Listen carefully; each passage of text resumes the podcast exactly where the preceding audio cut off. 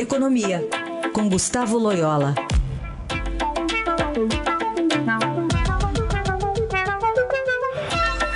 Olá, Loyola, bom dia. Bom dia, Heisen. Vamos começar falando sobre essas negociações para o programa de refinanciamento das dívidas de tributos federais, né, o Refis. Manchete de Estadão hoje mostrando que os parlamentares que vão votar, que querem afrouxar as regras, devem quase 533 milhões de reais. Pois é, né, Heisen, pegando aí um gancho aí na, é, na conversa do, do, Alexandre é a questão da cultura, né? Aqui não é cultura só da corrupção, é a cultura do calote também, né? É, principalmente o calote é, em relação ao fisco, à Receita Federal, a Receita, né?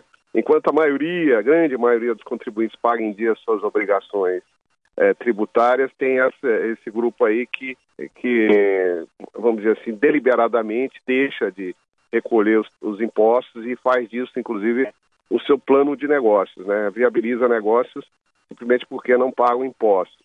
É, e aí nós temos um caso escandaloso. Esse refis aí é um escândalo. Ele é numa situação, num país numa situação fiscal complicada, com muito difícil, né?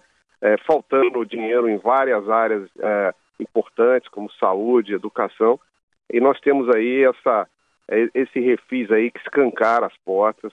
Uh, inclusive, é, como, como você mencionou, é, é, uma, é um caso aí de conflito de interesses, né? Porque é, os, os, líderes dessa, uh, de, dessa, dessa, desse refis aí, uh, dessa abertura refis no, na Câmara, no Congresso, são todos eles devedores da Receita, né? Grandes devedores.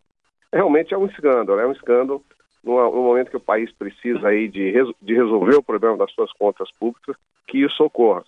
E, e, e, principalmente isso aí vai acabar levando o governo a aumentar os impostos sobre os contribuintes que honram as suas, as suas obrigações com o fisco. Né? Realmente é uma coisa impressionante. Eu, eu tenho a expectativa que o governo, o presidente Temer, veta essa medida, embora tá, esteja precisando aí muito de apoio na Câmara, pra, no Congresso, para se manter. Né? Espero que ele, que ele vete qualquer tentativa aí de desfigurar o refis. Né? Muito bem. Outro assunto, saíram dados é, do comércio, até da Confederação Nacional do Comércio, mostrando que a intenção de consumo das famílias está melhorando. Pois é, houve uma, uma melhora aí, é, as famílias aproveitaram aí esses recursos do FGTS, né, é, para, em primeiro lugar, pagar suas dívidas e, e também é, pôr em dia aí um pouco o consumo que estava reprimido, né.